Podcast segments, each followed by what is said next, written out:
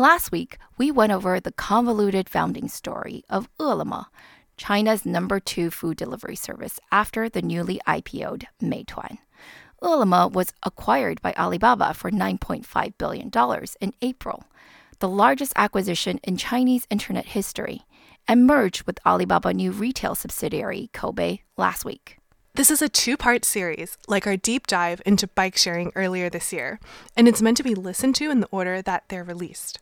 Better yet, you should listen to both last week's story on Ele.me and our earlier episode on Meituan first before jumping in today.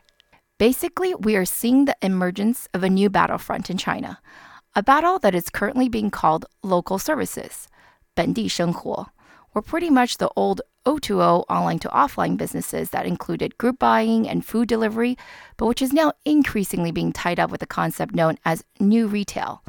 You know, high tech supermarkets, grocery delivery, cashierless stores, stuff like that. And nowhere is this convergence of sorts more clearly demonstrated than in the recent Ele.me and Koubei merger.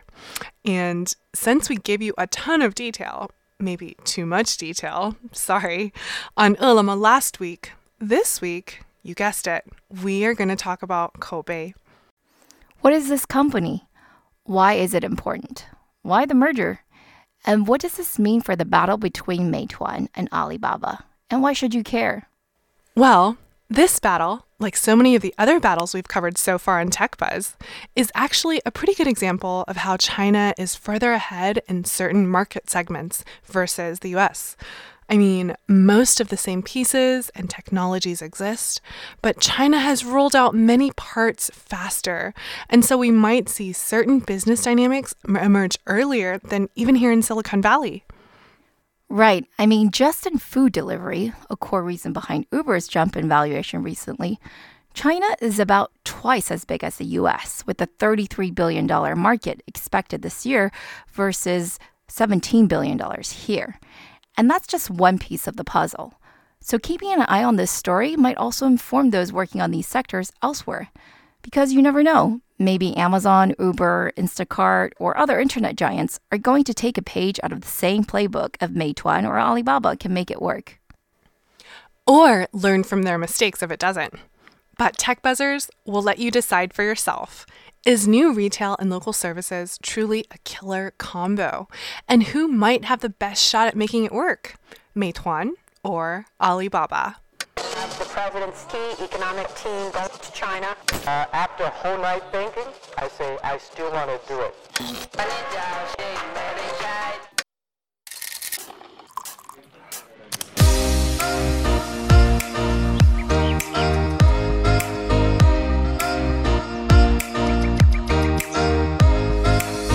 Hi, everyone. We are Tech Buzz China by Pandaily, powered by the Sinica Podcast Network. We are a weekly podcast focused on giving you a peek into what's buzzing within the tech community in China.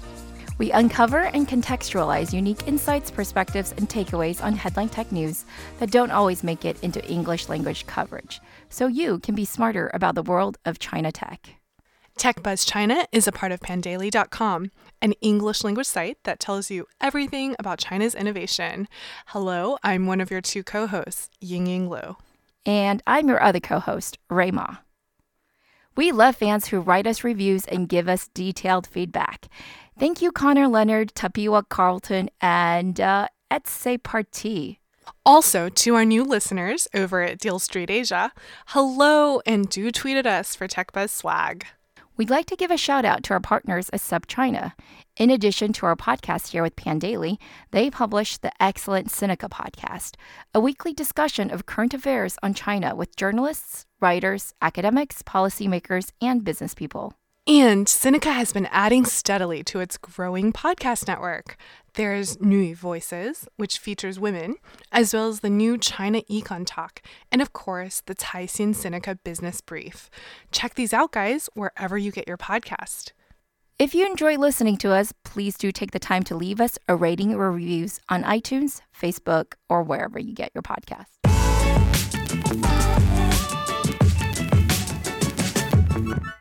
Koubei, which literally means word of mouth, has led two lives. So, no, you're not crazy if you think you've heard of this brand before. It was started in 2004 by an early Alibaba employee and initially focused on housing search. Then it tried to be the Craigslist and Yelp of China before being bought by Alibaba and merged into its Yahoo China division. None of those efforts worked, though, of course, and it's hard to say if Koubei was just too early in its timing or too unfocused or what, but by 2011, it was basically left for dead. By the time, four years later, in 2015, when Alibaba officially revived and restructured the brand, everything had changed except the name. Yeah, because it wasn't a revival as much as a rebirth. In June 2015, Alibaba and Ant Financial put in 6 billion RMB or almost 1 billion USD and split ownership in Koubei 50-50 to fight against the still separately dueling Meituan and Dianping at the time. Even though the O2O online to offline local services market had already reached $30 billion in 2014, researchers estimated that the market penetration was just a paltry 4.4%. So that means everyone could see the growth potential, especially commerce minded Alibaba, who was drooling after this ginormous market opportunity. Which might explain why it could not help itself but jump into the fray, despite already having a horse in the race by way of portfolio company Meituan. But as we already know, Alibaba likes to own and not just influence as an investor. Either way, I wonder if that was the beginning of the end of their relationship. Because before they were the rivals they are today, Alibaba had led Meituan's Series B. But today, just three years later, Alibaba's Ele.me and Koubei are named as main competitors in Meituan's IPO prospectus. So alliances, even if forged together by strategic equity investment, can be quite fleeting in Chinese tech. Right. But back to Koubei. While it began with a food and beverage or F&B restaurant business, much like a Yelp or a Dianping, Koubei 2.0, like its predecessor, always had grander ambitions from the start. In fact, its very first press release said it was eventually going to go into healthcare, supermarkets, and vending machines. And it pretty much does do everything now, having expanded significantly since launching three years ago. You can book travel, buy movie tickets, find a gym, do your laundry. But the main business still seems to remain F&B, or at least that's what Meituan thinks. In its prospectus, Meituan names Koubei as its main competitor in its in-store business, which means the following. Quote, allowing consumers to make reservations, line up virtually, place orders, purchase vouchers, and much more, addressing potential consumer demands and improving merchant service quality. At the same time, merchants are further enabled through technology that improves their IT and operations, accelerating their digitization. End quote. Simply put, Koubei and Meituan are both working on digitizing every aspect of the restaurant dine-in experience, not just what the consumer experiences, but also the back end as operated by the restaurateur. In July, Koubei announced that it was going to apply new retail to the F&B business by introducing smart restaurants. What are smart restaurants, you ask? It's basically the same thing we just mentioned, but just taken to an extreme. And oh yeah, with AI. Yeah, as a consumer, you get AI recommendations on what to order. As a restaurant owner, you'll be able to manage your inventory, offer real time discounts, maybe personalize offerings to customers, and more. Technically, you should be able to run your restaurant at a higher efficiency and for longer hours, like, for example, 24 hours a day. One chain signed on to be an early beta customer in January. After six months, the location grew revenues 40%, labor efficiency by three times, and had 37% higher table turnover rate. Based on these early promising results, Koubei has announced new partnerships and intends to remake 1 million restaurants into smart ones. Koubei has also worked with a convenience store called 24 Cien to pilot cashierless payments. While there's still a cashier in the store, customers with a Koubei app can just scan the goods and pay for the items in app and show the receipt to the cashier as they leave, saving a lot of time and labor. It's also been using AI and facial recognition to help chains choose locations to expand to. Okay, if you're like me, you're probably thinking, that's cool, but also kind of gimmicky. Yeah, add AI to everything. Yeah, make everything robotic. But is that Alibaba's plan to win against Meituan? No, of course not. These are newer initiatives and make for good headlines, but the crux of the battle is still for all of local services, not just F&B. There's so much offline consumption that can be digitized. In China, it's popular to refer to the 30 trillion RMB of annual Chinese 社会消费, aka private consumption, sometimes also called household or just domestic consumption. That, by the way, equates to about 4 trillion US dollars. And F&B, it accounts for just 12 to 15% of this number. Yes, and over $30 billion of that in China is already online. But guess what else is also 30 billion? E-grocery in China.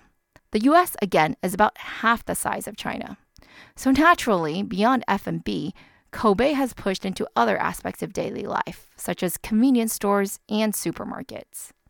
And the push has been very serious too. So, most of you probably know about Singles Day, or November 11th, which is commonly referred to as Shuang Shi or Double Eleven in Chinese. It's the equivalent of Black Friday or Cyber Monday in China, and something that Alibaba invented but is now probably the single most important day for the company. But you haven't heard much about Shuang or December 12th, Double 12, which is also an Alibaba invention, but was a pretty lackluster affair until a few years ago, when a bunch of offline merchants adopted it as their own shopping holiday. We're talking large electronics stores, supermarkets, convenience store chains, and basically a lot of businesses with an offline presence who tried to make it into the O2O holiday of the year. It's still not that big, not compared to Singles Day anyway. But because Singles Day is so closely affiliated with Alibaba's Taobao and Tmall, other players like Baidu and Meituan have been trying to get a piece of the action on Double 12 instead. But Alibaba wasn't going to let them get away with that so easily. Beginning in 2015, Alibaba has been trying to brand Double 12 as a Koubei holiday. And last year, it upped the stakes by having its most popular app, mobile Taobao, include a special promotional link for Koubei Double 12 shopping holiday. And how has that worked out? Well, on last year's Double 12, Koubei issued 140 million coupons on behalf of 1 million merchants and induced what they said were 65 million transactions in 300 cities. Is that good or bad? I don't know. Obviously, these numbers are large and impressive, and there seems to be significant growth from the year before. And unlike Singles Day, these coupons are not used online but redeemed in the actual store, usually. But since many articles talked about how you could buy 70 RMB worth of goods with just 25 RMB cash on this day, meaning there were significant subsidies being given out, can you really say this was really successful or just a really expensive customer engagement strategy? Nothing beats free money. Alibaba has plenty of cash though, so I would expect this to continue for a while, or at least until they're sure they've won this market. Now that Koubei has merged with Ele.me, maybe they will. The combined company's coverage, at least, is immense. Together, they have 3.5 million merchants across 676 cities, and Koubei alone has 167 million MAU. Couple that with Ele.me's nearly 700k delivery workers, Meituan should be very, very worried. Actually, they are worried. As we've already said, they very responsibly highlighted these risks in their prospectus. The question, though, is who is set up better to win in this space? And by this space, we mean local services. Originally, the focus had been on food delivery, but now digitizing offline retail, or what's called new retail, 新零售, is also front and center. Yeah, as we said in the last episode, according to Jack Ma, new retail is, quote, a seamless merger of offline, online, and logistics for a dynamic new world of retailing. End quote. That means e grocery, cashierless stores, high tech retail, and all that good stuff. With both Alibaba and Meituan, the emergence of local services in new retail as a key business unit has been very obvious. In January, Koubei changed from reporting to Ant Financial to reporting directly to Daniel, the CEO of Alibaba Group. If you can't quite remember what the difference is between the two, we highly suggest you listen to our episode 11, which does a deep dive on Ant. Now that Koubei is combined with Ele.me, it is still directly overseen by Daniel. Remember, too, that on the retail side, Alibaba has significant retail partnerships and investments in the form of Yintai, Sanjiang, and RT-Mart, all large department store and supermarket chains. In consumer electronics, it's got Suning. In fact, it has invested nearly $10 billion into traditional brick and mortar retail since 2015. But beyond that, perhaps most importantly, it's got Alipay. And because Ele.me, Koubei, Alipay, Taobao, they're all one big happy family, they can all agree to share all of their data. Which leads to Koubei being able to offer you a discount voucher to karaoke in the mall when you finish your hairy crab dinner because Alipay data shows that you have a 30% chance of wanting to sing your heart out after a gourmet seafood meal. Which is either creepy or convenient, depending on where you stand on the consumer privacy spectrum. Right. But if you're the merchant, then you love this solution. You also love how you don't need to deal with all the hassles of managing a mall membership program, which, by the way, is very common in China. Statistics show that only 30% of visitors return to the same mall within six months. But if they have a membership with perks and you can keep track of who they are and push them timely discounts regardless of location, then maybe you won't be wasting two thirds of your foot traffic not just for mall operators, but also for store owners. You don't need to manage your own members or loyalty programs either. You know those buy nine, get your 10th boba milk tea free deals where you have to remember to carry around this flimsy paper card and get it stamped? Koubei can manage that for you automatically. And when shoppers come into your store, instead of bothering the salespeople for promotions, they can just scan the Koubei QR code at the entrance and get all the coupons they need. Even for a small store, this could save you an entire one or maybe even two salespeople, which is a very significant cost savings. That's actually what the app really is. Unlike Meituan, which is really still very much reviews based, Koubei is all about drawing you in with deals and allowing you to order inside the app as much as possible. It's much more on the spot promotion and order completion, much more transactional, but at the merchant's location versus Meituan and Ele.me, which still focus on delivering to the home. Meituan obviously has seen the same opportunity and was already starting to experiment with its own offline stores by mid 2017. At the time, it said to its investors that it expects to be the most aggressive investor in the offline retail space. It officially announced last November that it would increase its focus on new retail, and now it breaks out those revenues separately under new initiatives in its financial reports. Even on the logistics side, it's tried to follow in Ele.me's footsteps by focusing less on food and more on delivering things in general, launching a Go product in July that delivers not just food, but also groceries, convenience store goods, flowers, jewelry, and other things that are not quite so high frequency as food, but would still benefit from delivery. It's also been testing robot deliveries. But let's not get into that today because these initiatives are still so early. Instead, You've heard us talk about Koubei and local services and new retail for the last 20 minutes. Let's get another voice on the show, shall we? We'll have our friend Ed, who's been looking into new retail for a while.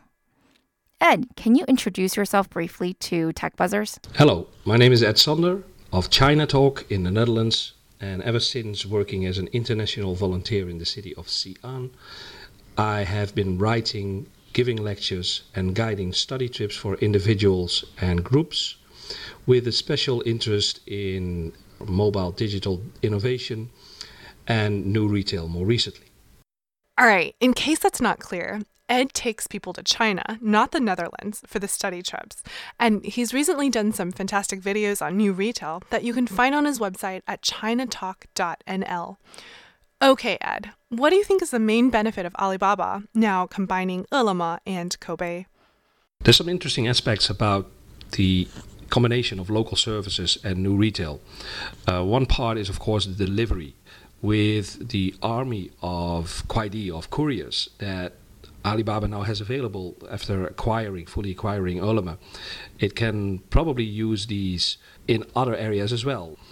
Another thing is that with Koubei and Ele.me uh, merging in, in the back end, not so much in the front end, but in the back end, they will probably be able to offer a more full service package to the merchants.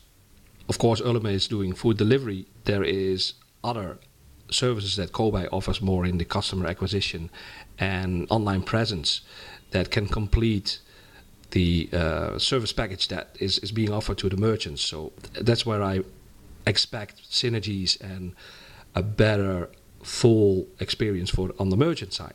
Now on the customer side, I expect another really um, fierce war between Meituan Dianping and Ele.me, as we've seen before between Meituan and Dianping before they merged together. So it will probably result in more customer discounts and, and, and merchants subsidizing. I'm not so sure that's a good thing that Chinese people will be having such cheap fast food delivery. But I suppose as long as they're also ordering fresh groceries with the same infrastructure and eating healthy, maybe it's not all bad. But Ed, is there anything the West can learn from this? As far as the question is concerned of how the West can learn from these developments in China, I've always personally been very skeptical about the possibilities of copying Chinese concepts to other markets. Most of all, because the conditions are very different in most other markets. The, the, the labor costs are still quite low in China, and that's how you can for instance, apply a lot of order picking people inside the Hema stores and lots of couriers uh, delivering food and, and groceries. Also, the population density in the Chinese cities is very high. If you look at food delivery, for instance, in the Netherlands, uh, it's mostly fast food because eating out is quite expensive and it's really considered to be like a bit of a special occasion if you go and eat out. So you wouldn't really have a courier deliver um, like a real meal that's not like fast food. Um, but if if we look at what we can learn from these Chinese internet companies and these developments, I think the most interesting thing is how Chinese internet companies div- diversify. Whereas in the West, we tend to stay sort of like in our own in our own field, in our own area, and that's thing I think where we can really learn. The West can really learn from from China. Hema, by the way, is Alibaba's tech infused supermarket that we will have to get into another time. Anyway, I agree that operationally there might not be too much in common, but from a high level consumer needs and trends perspective, there's still a lot to digest and maybe incorporate. Totally agree with you there. But I also agree with Ed and his point about the sprawling, endless business expansions that these Chinese tech giants take on. Because perhaps at the end of the day, this is not as much a battle between Meituan and Alibaba as it is of Tencent, which of course owns part of Meituan, and Alibaba, and their two divergent approaches to empire building. If it hasn't been obvious from our prior coverage on these two companies, Tencent invests while Alibaba acquires. Perhaps that's an oversimplification, but Tencent is often content to take a minority stake and stay there, while Alibaba likes to incubate and spin out, acquire, or set up JVs, often with a majority ownership position. Or even if it began as a strategic investment, the goal is often for Alibaba to acquire outright, as in the case of Ele.me. Tencent's strategy might be faster and less risky since it's more light touch and less capital intensive after all but Alibaba has more control and can integrate much more tightly. While Tencent has created a superstar team, we're talking about JD, Meituan, DD, and all that. Alibaba has a family with a capital F. They share Jack Ma's blood, while Tencent's companies only share Pony Ma's friendship. Well, friendship and funds. Yeah, integrating across two independent companies headed by two hotshot CEOs is obviously going to be more difficult than Alibaba CEO Daniel Zhang just issuing an order that says, Hey guys, your units are now combined. Have fun working together. Here's your new KPI. Beat Wang Xing. And now Meituan is a public company with investors scrutinizing its every move. Its latest financial report shows that food delivery still makes up the bulk of its revenues at 60%, while new initiatives, which combines mobike, grocery delivery, and other stuff, is only 14%. It's already promised investors it won't go after ride hailing, despite a much publicized attempt to go head to head with Didi earlier this year. Can it convince investors new retail is a sector it must be in? That will only push back profitability even further, I'm sure. And is it even necessary to do so, with Tencent also having mirrored many of the same moves Alibaba's made? We won't list all of them here, but Wang Xing sure has a lot of teammates to buddy up with. As much as I am a fan of Wang Xing, I think he has his work cut out for him here. Alibaba is super serious about local services, and the amount of data it has on its users, coupled together with the amount of cash it's willing to go through to back these initiatives, you know, based on its subsidies for Ele.me and Koubei Double 12 Shopping Festival we talked about earlier, really makes me favor Alibaba more in the long run. Not to mention that these new businesses require significant amounts of operating know how. Alibaba is a much older and more experienced business, and being the leader in e commerce means that it has been dealing with supply chains and suppliers for much longer than Meituan has. I'm also going to cast my vote with Alibaba for now. Yeah, so while we're not discounting Tencent, it's got its hands full now with its own troubles. So, what do y'all think? Is Alibaba's Ele.me and Koubei combo the killer duo that's gonna shake up Meituan? Or is it still too early to tell? Let us know by tweeting at us at TechBuzzChina.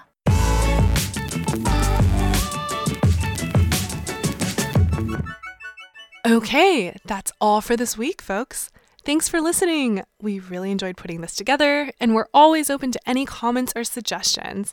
As always, you can find us on Twitter at the ThePanDaily, at TechBuzzChina, and my personal Twitter account is spelled G I N Y G I N Y. And my Twitter is spelled R U I M A. We will be back here same time next week. TechBuzz China by Pandaily is powered by the Sinica Podcast Network. Pandaily.com is an English language site that tells you everything about China's innovation. Our producers are Bonnie Zhang and Kaiser Kuo. Our intern is Wang Menglu.